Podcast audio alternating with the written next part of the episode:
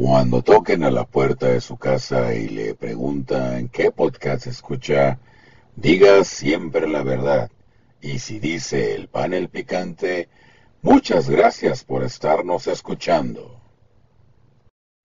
Esto, es, esto, es, el panel, picante, picante, picante.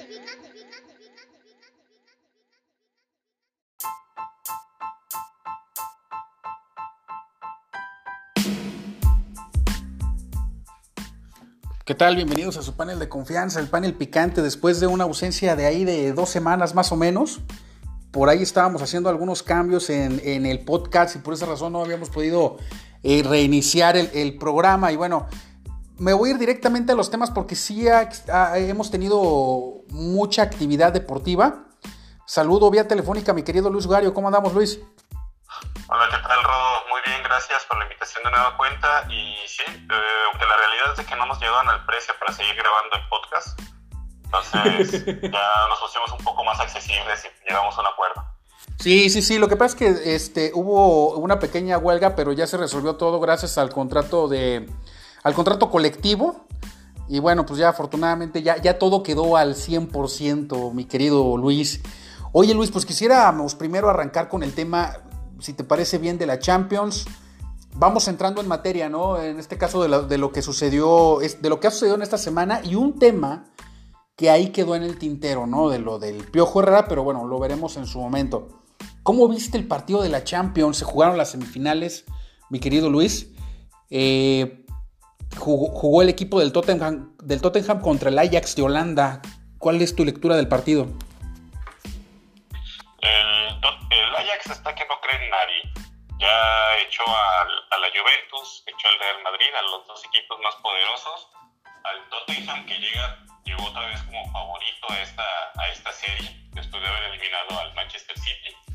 Y la verdad es que sí tienen un juego ya de, de o sea, parece que estás en el FIFA 2019 o en el Pro Evolution Soccer porque son jugadas de ensueño. Los jugadores jóvenes eh, levantando la cara, afrontando al rival como si tuvieran años de experiencia y demostrando que, que no se puede confiar un equipo grande por estar jugando contra novatos.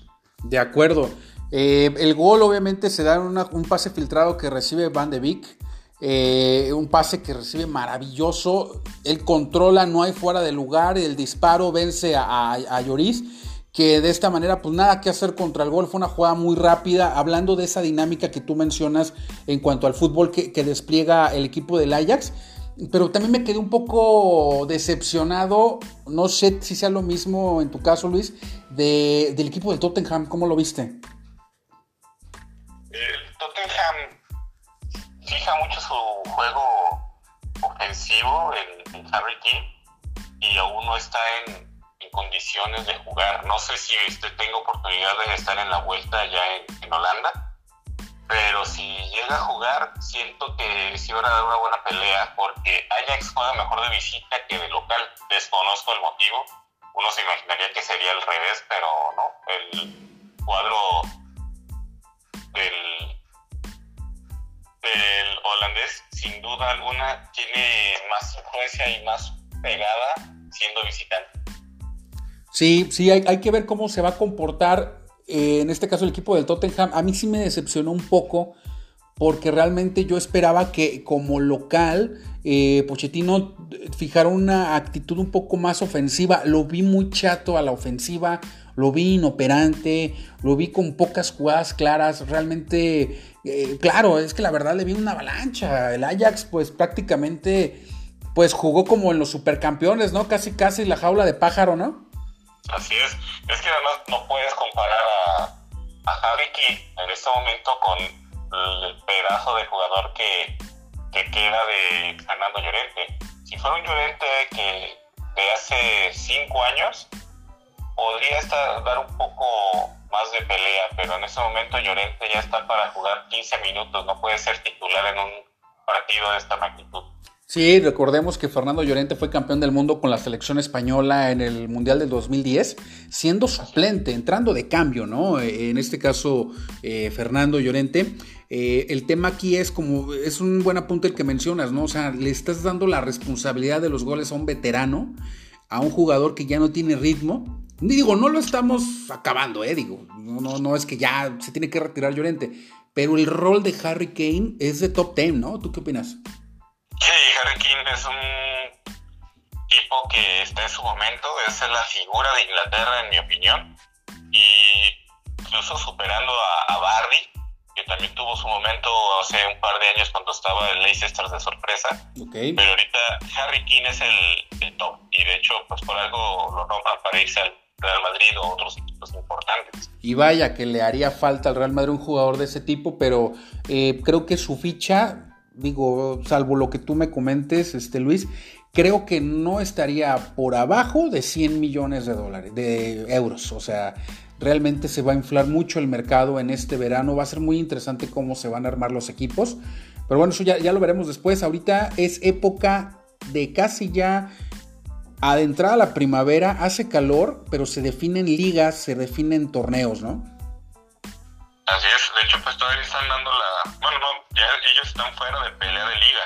El Tottenham ya nada más queda entre City y Liverpool, que el Liverpool está a punto de convertirse en el Cruz Azul de Inglaterra, porque después de llevar una buena ventaja, ahorita ya están por debajo de su rival. Y, con este comentario que mencionas, este, mi querido Wario, vámonos al partido entre Barcelona contra el equipo de, de, de Liverpool. Eh, cuando, bueno, en la semana previa al partido, eh, Jürgen Klopp hizo unas declaraciones en el cual mencionó que el estadio del Nou Camp era un lugar cualquiera, ¿no? Casi, casi decía. No sé, no sé con qué intención lo hizo, digo, quiero pensar que lo hizo para relajar a su equipo y para mandarle un mensaje al, al, Barcelona de que no se iban a, intimidar, ¿no? Por el escenario el cual iban a enfrentar pero realmente el, el, el, Barcelona pues tuvo un concierto el día el día de ayer el que jugaron.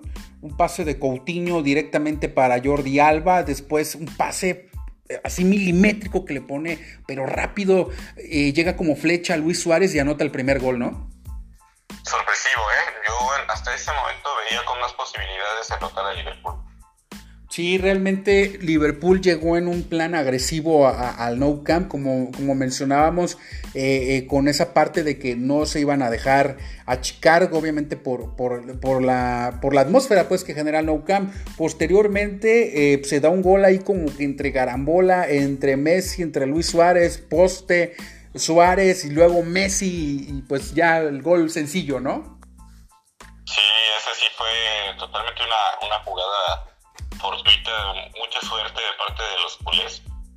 Y créeme que yo por un momento pensé, bueno, tal vez ahorita Liverpool anota un gol y teniendo ya uno a su favor, en, el, en la vuelta va a estar un poco más confiado, no va a estar tan apretado para tratar de empatar. Pero luego llegó pues un genio a poner casi punto final al encuentro. Sí, fíjate que eh, Lionel Messi eh, eh, ahorita yo, yo, bueno, yo, considero un poco que el Barcelona se, se, está viendo como un equipo pues muy, muy práctico. Sí, espectacular también, no como el de Guardiola, digo, porque este, son épocas diferentes, pero este Barcelona quiere el trébol de nuevo, ¿eh? Quiere el trébol de nuevo, es lo que yo, yo estoy percibiendo. ¿Qué me dices del tercer gol? Tiro libre, o sea, el balón juega un efecto en el cual libera toda la barrera, pero lateralmente y lejos, lejos del alcance de, de Allison, ¿no? Sí, ahora, eh, ahí hay un punto importante. No le quiero restar mérito a Messi, pero siento que la barrera la colocó mal Allison en el inicio. Ok, ok. Sí, no porque... es posible que al tipo más bajito que tienes en la barrera lo pongas en la orilla externa. Ok, ok. Sí, y él debe de ir por la parte interna o a la orilla debes de poner más alto. Porque es obvio que el jugador va a tratar de dar el efecto para superar la barrera y llegar al ángulo. Sí, eh, de acuerdo, sí, porque el, balón en la forma en la cual viaja toma el efecto, pero efectivamente te echa completamente a la barrera. Oye, pero Oye, pero esa no alcanzaba ni dos Allison, ¿no? Si pones a dos porteros, yo creo que no lo paran, ¿no crees? No, podías poner a Allison, a Sech, a Courtois, igual a, Oblak, y en una de esas hasta a Ter Stegen, y no, no, no, no, no la alcanzan, ¿eh? En 1996 recuerdo un partido Veracruz contra América. No, perdón, Veracruz Necaxa. Y en ese Veracruz jugaba René y recuerdo que eh, hubo un penal, obviamente, en contra de Veracruz, ya sabes, ¿no? Y, Alberto García Espe cobra el, penalti. Oh, ya sabrás el trayazo que, se mandó el capitán Aspe. Y, recuerdo la frase de Raúl Arbañanos, ¿no? Dijo, ese tiro ni dos sillitas lo paran, ¿no? No, es que eh, Aspe o reventaba la red o reventaba el espectacular con el marcador. Sí, sí, exactamente. Entonces, eh, pero bueno, regresando al tema del Barcelona, creo que, creo que eh, yo no esperaba que fuera tan, tan, o sea, yo no esperaba que se diera un marcador de ese tipo. Yo sí esperaba que Liverpool, con la inercia, ya con un antecedente de haber llegado a la final el año pasado, pues pudiéramos pensar que, que ya este, pues iba a entrar ese selecto grupo del top 5 de Europa, pero pero pues no, no realmente creo que el, top 5 se va a definir en lo que resta del, torneo de la Champions League, ¿no? Sí, sin duda.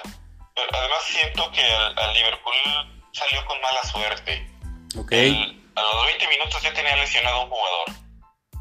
tuvieron que sacar a Keita, que igual entró Henderson, que es un excelente mediocampista. Ok.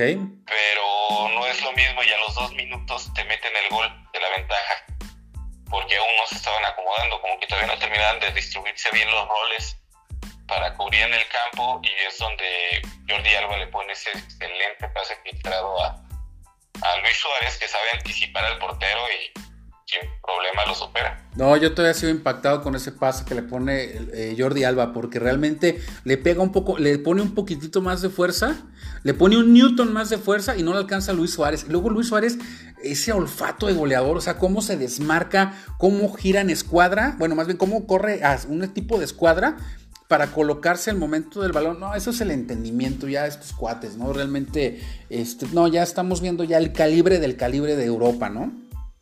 Sí, sin duda. Sí, vámonos, si te parece, Luis, vámonos a, a, una pausa y regresamos al panel de confianza, al panel picante.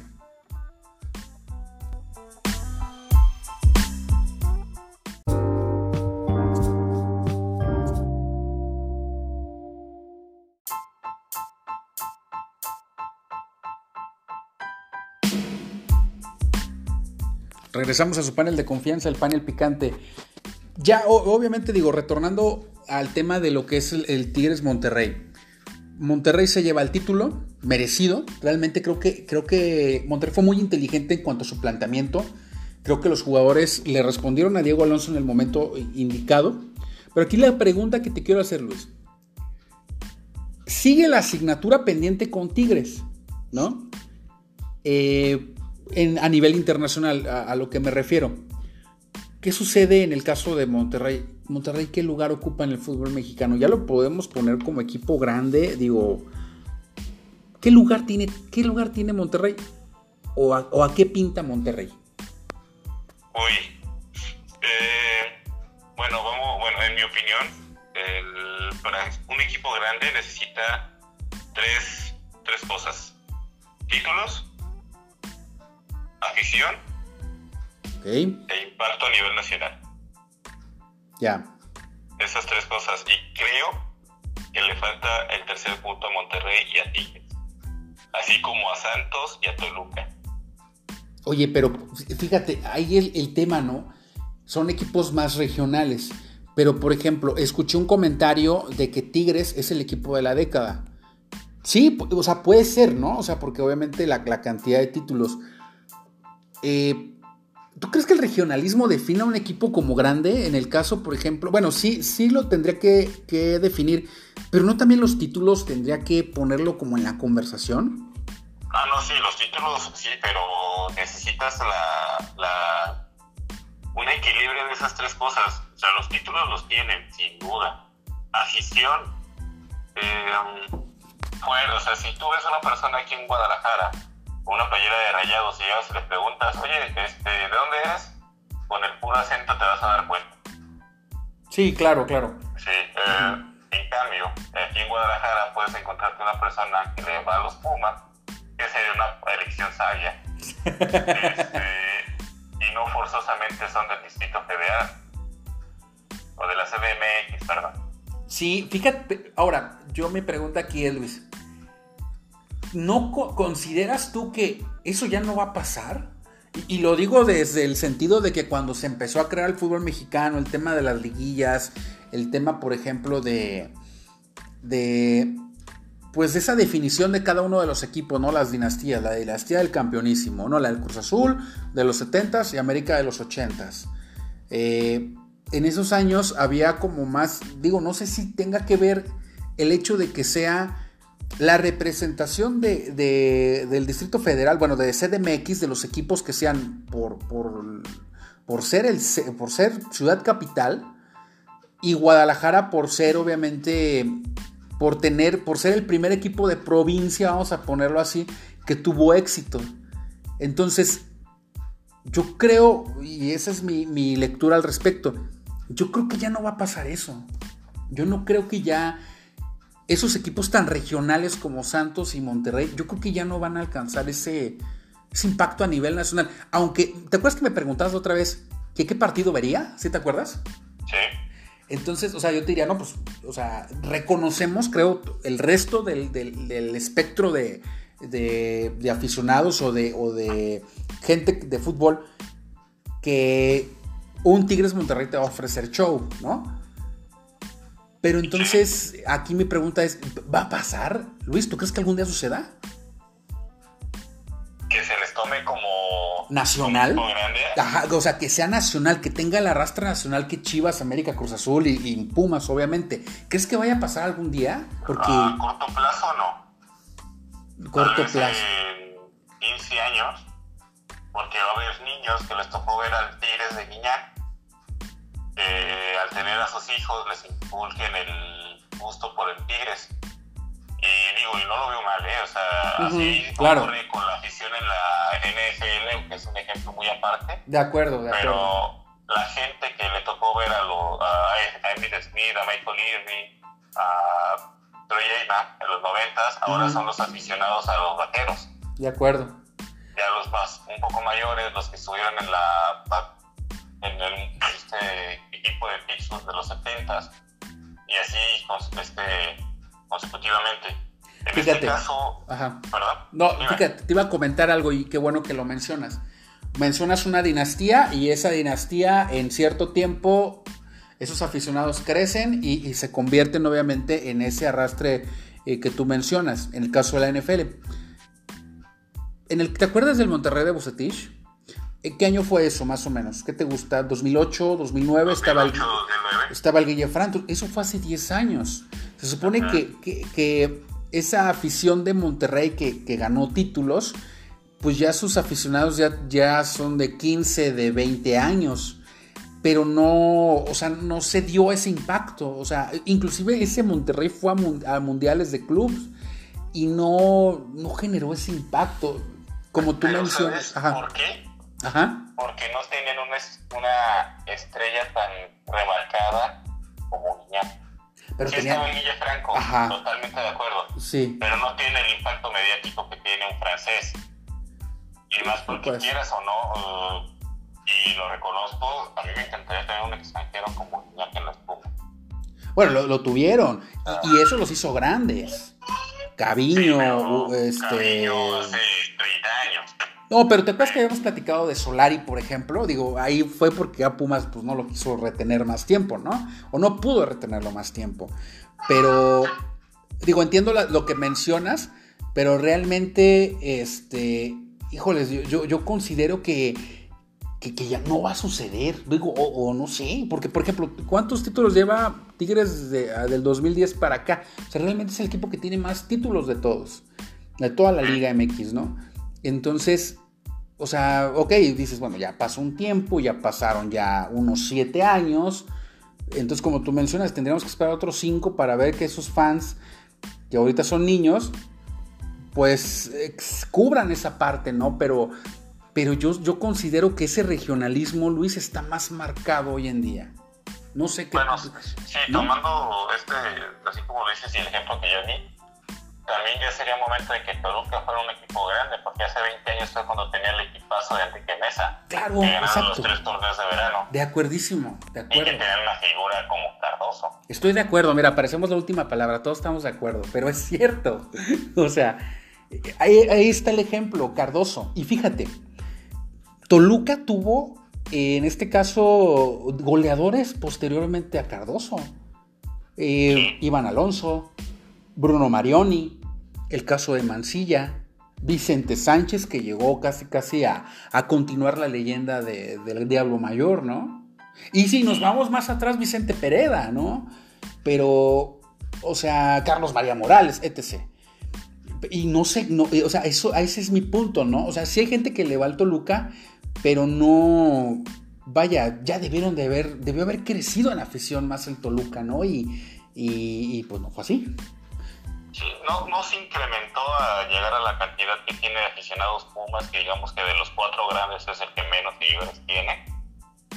Que ser realistas. El primero, el que tiene más seguidores, es, el, es Chivas. Ajá, en sí. México.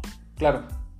Bueno, no, de hecho el América en México, a nivel internacional. No, fíjate que, fíjate que salió luego un reportaje que, de, de Chivas que decía que ellos son los que tienen más afición en México. Eh, en, todo el mundo, ¿eh? o sea, de que en su país el que tiene una fanbase más grande es Chivas, pero bueno, digo, está bien, pues tienen algo que presumir porque de logros deportivos, pues nada, ¿verdad? Gracias. Pero bueno, este, eh, realmente, ah, perdón, pero termina el comentario, perdón, Luis. Ah, te decía, está Chivas, América, Cruz Azul en tercer lugar con afición y ya por último están los Pumas porque sí está la, la onda de que estudiantes, jóvenes, bla, bla, bla y sí veo muy complicado que Toluca o que el Santos o Monterrey, Tigres, de alguna manera se le pueda acercar a la cantidad de aficionados que tiene Sí, sí, realmente yo, yo creo que, que, bueno, es que realmente está muy marcado el tema del regionalismo en este país y sobre todo en el fútbol, porque por ejemplo, tú ves a la prensa de Monterrey y tiene una identidad, ¿no? Y tiene como que su mundito es Monterrey y Tigres. ¿Verdad? Y en el caso de Guadalajara es como más abierto, ¿no? O sea, hay gente que pues, le va a la América, hay gente que X y Y, ¿no? Y se habla un poco más, eh, está un poco más universal el tema, pero Monterrey no. O sea, Monterrey es Tigres y Monterrey y no existe otra cosa, ¿eh?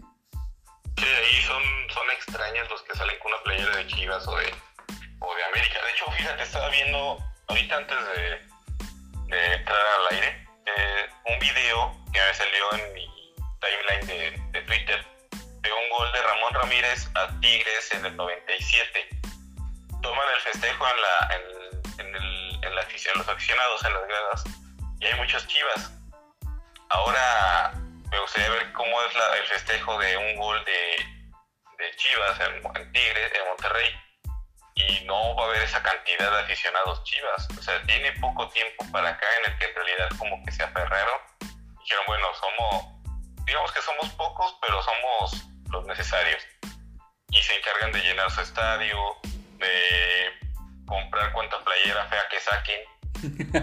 y es muy complicado ver una, una mayoría como en, el, como en el pasado de un equipo por año a, Tigres. De acuerdo. Sí, sí, realmente creo que, creo que, creo que ahí el tema es, eh, como tú mencionas, la afición hace su parte, pero ya es una afición que tiene una idiosincrasia, la idiosincrasia del regio, ¿no? Eh, como la idiosincrasia del tapatío, como la idiosincrasia del, del, defeño, ¿no? Bueno, del, del chilango, en este caso, o del de Estado de México realmente yo pienso que, ya inclusive hay una identidad en el aficionado de, Tigres y de Monterrey que inclusive pues ya los distingue como tal, ¿no? Entonces eh, es bueno para el fútbol mexicano que haya esa diversidad de equipos, que haya eh, más protagonistas, porque también es necesario que, hay, que sean más interesantes los partidos, ¿no?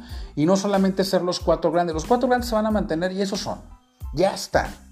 Yo no creo que haya otro invitado más. Creo yo que, y te lo digo así directamente, ¿eh? creo que si Tigres llegara, o Monterrey, a superar en títulos a América, Chivas, Cruz Azul y Pumas, no, se le va a seguir considerando el equipo grande. Fíjate, pues, cerca de superar a Pumas, pero no lo van a hacer.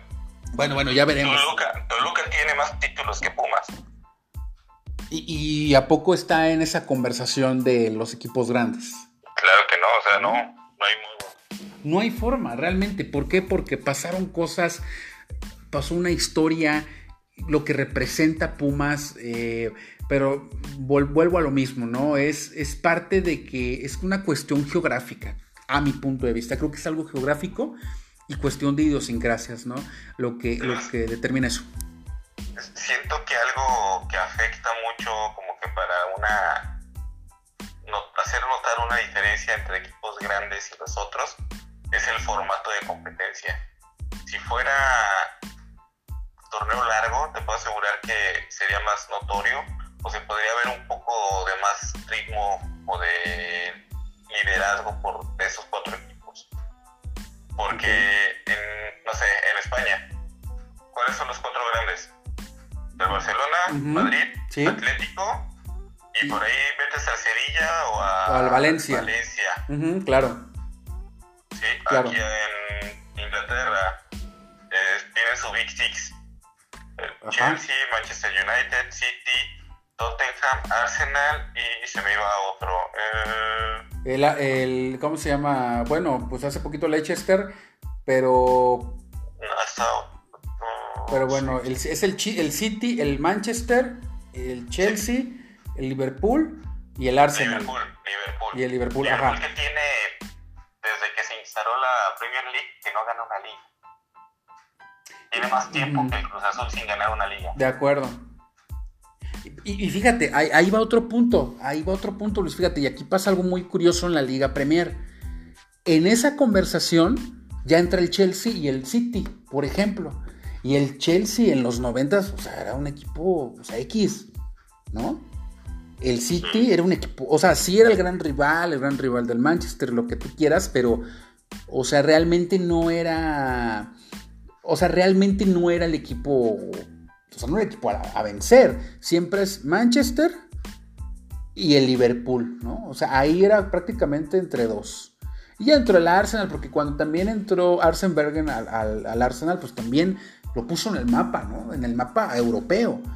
Pero bueno, es que también hablamos de vitrinas muy diferentes, ¿no? De vitrinas que también te proyectan y, se potencializa un poco más ese tema, ¿no? Pero bueno, aquí en México yo sí veo un comportamiento más diferente, ¿no? Sí, yo siento que los cuatro grandes se van a quedar de esa manera. Tal vez después saquen algún término o alguna manera de extenderlo para meter a, algún equipo regio. No creo que metan a los dos. O sea, no es posible, no, no, no, no es posible que, Tigres, Rayado, digo, Tigres, Rayado, Santos puedan entrar en esa categoría. No por, no por minimizar sus logros, pero por la afición. O sea, no. Tigres ya intentó hace unos años, cuando llegó Guiñac, eh, poner, pagar publicidad. Aquí en Guadalajara te, te encontrado los, los espectaculares de Tigres. Sí, sí, claro, claro, sí, sí existen. Se te era lo que querían jalar gente. De hecho, Rayados se cambió de televisora porque no le daban el tiempo suficiente en la que estaban. Y pues ahorita pues es el consentido del canal donde está. Sí, el canal. Con León, con Santos, que también por eso va a dejar su otra televisora.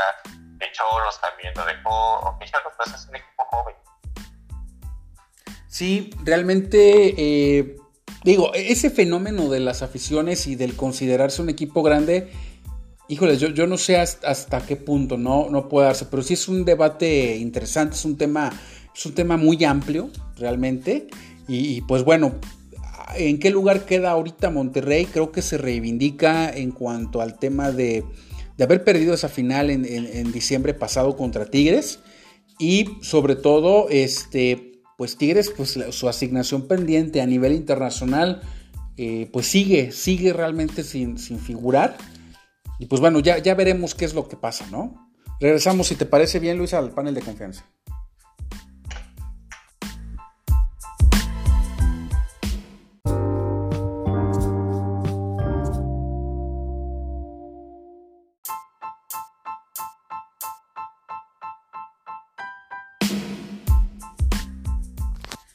Bien, regresamos al, panel de confianza ya en el último bloque.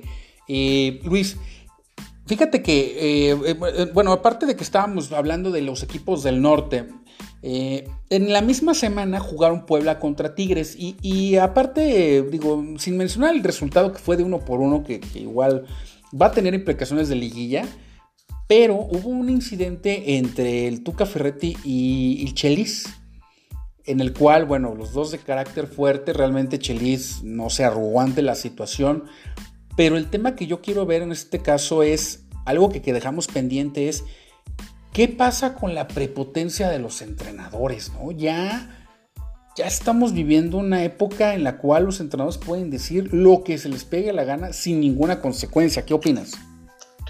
Es el mismo caso que con jugadores. Hay jugadores que se sienten intocables, que pueden mentarle la madre al árbitro y no le hacen nada. El ejemplo está Guiñac, está Nahuel, está en Chivas, estaba antes este, ah, se me olvida el nombre de, ¿cómo se, de el Bofo. Ok.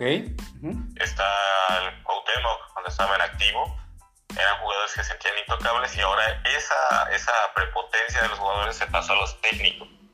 El Tuca, todos saben que tiene un, este, un carácter de la fregada. El Piojo Herrera, que se contradice a lo que decía antes de ser técnico del América, ahora dice todo lo contrario. Está también entre ellos el Cristante, que ahorita está inactivo, pero también tuvo sus dimes y diretes con los, con los árbitros.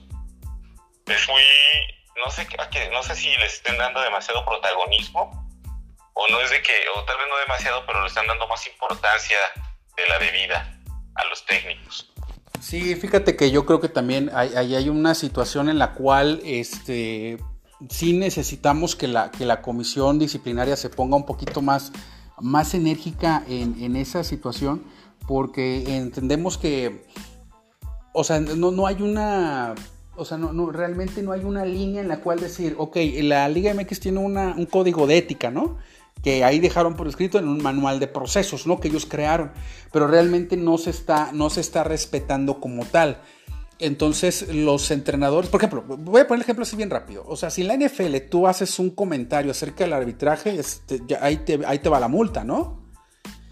Y en este caso, pues no, no sucede. O sea, realmente, si tú puedes. recuerdo que Altuca una vez enseñó la cartera a, un árbitro, ¿no? Diciéndole que, que cuánto le habían pagado, ¿no? Entonces, e, ese es el punto, pues realmente es, es este, la, la, la, la pues obviamente la ¿cómo se le puede decir? Pues ese vacío que tiene el, manual de procesos, ¿no? Sí, incluso eso fue un partido contra Monterrey, ¿no? En una semifinal, si no mal Sí, así es, es correcto. Y luego perdió la final Monterrey con Pachuca. Pero bueno, eh, exactamente.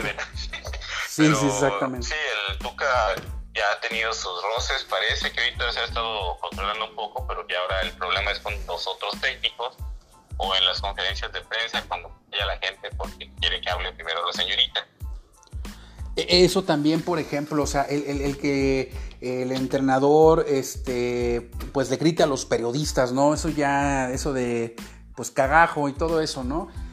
¿Qué te parece, por ejemplo, el tema de Curi con, con Edgardo Codesal contra los periodistas? O sea, todo ese tipo de situaciones que, que, que se han vivido en cuanto a indisciplina, digo, híjoles, o sea, de repente hay veces que yo digo, la liga está avanzando, pero hay veces que digo, híjole, o sea, hay unas situaciones que son de liga, em, pues de dos pesos, ¿no? Sí, o sea, realmente, o sea, no es posible que, que haya entrenadores, por ejemplo, el caso del Piojo, el enfrentamiento con, con, Arturo Bricio, y que después se diga a la comisión disciplinaria, pues vamos a abrir una carpeta de investigación. A ver, espérate, pero ¿qué investigación? Ahí tienes el video, está grabado, tres juegos, échale al señor. ¿No? sí, la, federación necesita poner mano dura y demostrar quién es el quién controla la liga, no dejarse ningunear por un técnico que está, está inflado en ambos sentidos. no, no es posible que, el técnico diga que los, que los árbitros son unos inútiles, que no saben marcar las jugadas, que no saben utilizar el bar etcétera. Sí, el VAR tiene sus deficiencias, pero hay que tomar en cuenta que es el primer torneo que está en funcionamiento. eh, van a tomar un ritmo y deben de capacitar todavía más a los que están ahí en la, caseta, revisando las jugadas. Ajá, sí, claro. Al Piojo Herrera, yo siento que hasta que no le pongan una sanción de cinco juegos, va a seguir hablando.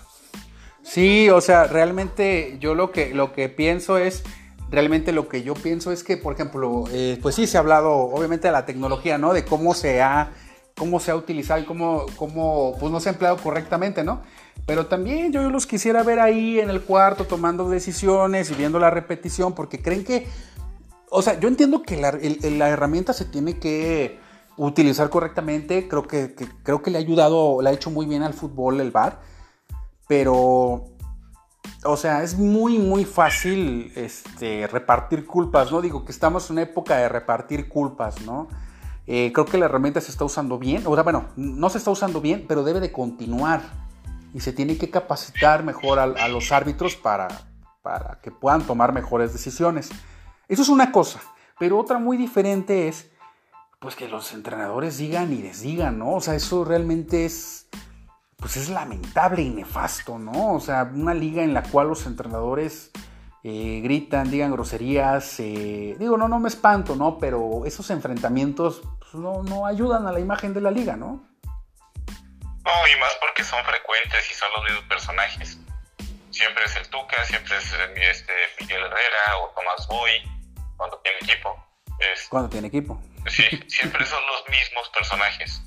No, rara vez vas a ver a. Tal vez ocasionalmente está enojado Enrique Mesa y lo dice en una conferencia de prensa, o hay otros que dicen: Yo nunca voy a hablar del, árbitro, y se mantiene de esa forma, como es este. Caiciña. O sea, eso, eso es un poco centrado el señor. Sí le tiraba al, al América de que el América lo ayudaba, pero nunca habló mal de que lo afectaran a ellos.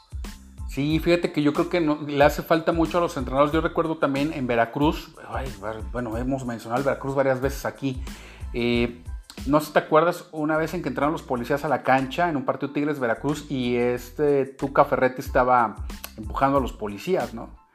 Entonces dices tú, oye, pues ese tipo de demostraciones dantescas pues ya también tienen que detenerse, ¿no? Realmente, eh, y como tú bien mencionas, son los mismos, no se les pone Sí, pues a una multa. Está bien la multa. Yo quisiera saber a dónde va esa multa, ¿verdad? ¿En qué se está utilizando? Y dos, ponle unos castigos, unos... Mira, yo me acuerdo en cuanto a juegos de suspensión, en el año 2001 se dio una de las jugadas más, más dolorosas para, para los Raiders de Oakland, equipo al cual yo le voy. El Tuck Rule, ¿te acuerdas del Tuck Rule? Donde Tom Brady, este, pues, bueno, yo, yo siento que él solta el balón a un golpe que le da Charles Woodson en, un juego de playoffs divisional. Y me acuerdo que Charles Goodson en, después del partido dijo que por la estupidez de los oficiales ellos evitar, dejaron de ir al Super Bowl. Al señor le costó cuatro juegos de la siguiente temporada no estar eh, participando, ¿no? Y era titular en el equipo. O sea, o sea, imagínate, o sea, claro que hay declaraciones muy, muy complicadas, pero también, este, pues hay a, situaciones de ese tipo, pues castigos ejemplares, ¿no? Sí, sin duda. Eh, regresamos a lo mismo. Hasta que no les pongan una sanción, pero una real, y por ejemplo, hay, hay ligas, creo que así en el Libertadores lo manejan, que estás sancionado, no puedes estar ni en el estadio. De acuerdo. Te, te quedas en tu casa o en el club, pero no puedes estar en el estadio y no puedes tener comunicación con el equipo durante el juego. Tal vez te puedes comunicar por, por una llamada telefónica al medio tiempo, pero no puedes tener una comunicación con, con, tu equipo durante el partido, durante el desarrollo del encuentro. A ver si de esa forma dejan de estar de habladores. Sí, no, no, sí, sí hay que, hay que, hay que, pues sí, sería bueno que se corrigiera esa parte. Lo vemos difícil, porque también yo siento que se malentiende esa parte de ser que, de que el fútbol sea un entretenimiento deportivo y pues entonces si va a ser entretenimiento deportivo, pues entonces que quiten el tema del código de ética, ¿no? Entonces, pero bueno, e, eso, eso ya, ya, veremos qué sucede en, el transcurso de, los días, pero sí, ese tema de la disciplina está bastante complicado. Pues te agradezco mucho, Luis, el, tiempo de, esta, de esta conversación, de este, de este podcast del panel picante. Eh, y pues nada, ¿quieres comentar algo? Eh, algún comentario final, obviamente, de todos estos temas que platicamos. Bueno, eh, nada más como, como observación, el viernes se juega el último boleto de la liguilla entre Puebla y Cholos. Va a estar bueno ese partido. Ah, es, es, prácticamente un juego de liguilla adelantado, ¿no? ¿Ese, ¿Ese cuándo va a ser, Luis? El viernes. Viernes. Viernes, sí, es local Puebla, si no me equivoco. ¿Viernes a las 7 o a las 9? A las 7. A las 7, ok. Es juego adelantado de liguilla, ¿eh? Prácticamente. Sí, va a estar se va a poner bien. Eh. Ah, no, olvídalo, es el sábado a las 9.06. Sí, ah, 9.06, ya, sí, el local es, Tijuana. Y es Tijuana, perfecto. No, no, está bien, no, no, está bien, no, es que no te, no te llegó el fax. Sí, no, yo tenía otra, otra calendarización. Sí, sí, sí, este, John de Luisa no te mandó el correo correctamente. No, pero está bien, hay que, hay que estar atento a, ese partido y este, y pues lo vamos a comentar aquí la próxima semana. Eh, en el panel de confianza, el panel picante y este pues nada, de mi parte es todo. Eh, yo los, esperamos la, próxima semana en el panel de confianza y con más temas deportivos, ya tal vez definiendo ya, pues hablando de los ocho que van a estar invitados al, al gran baile. Y pues ahí nos estamos viendo. Muchas gracias.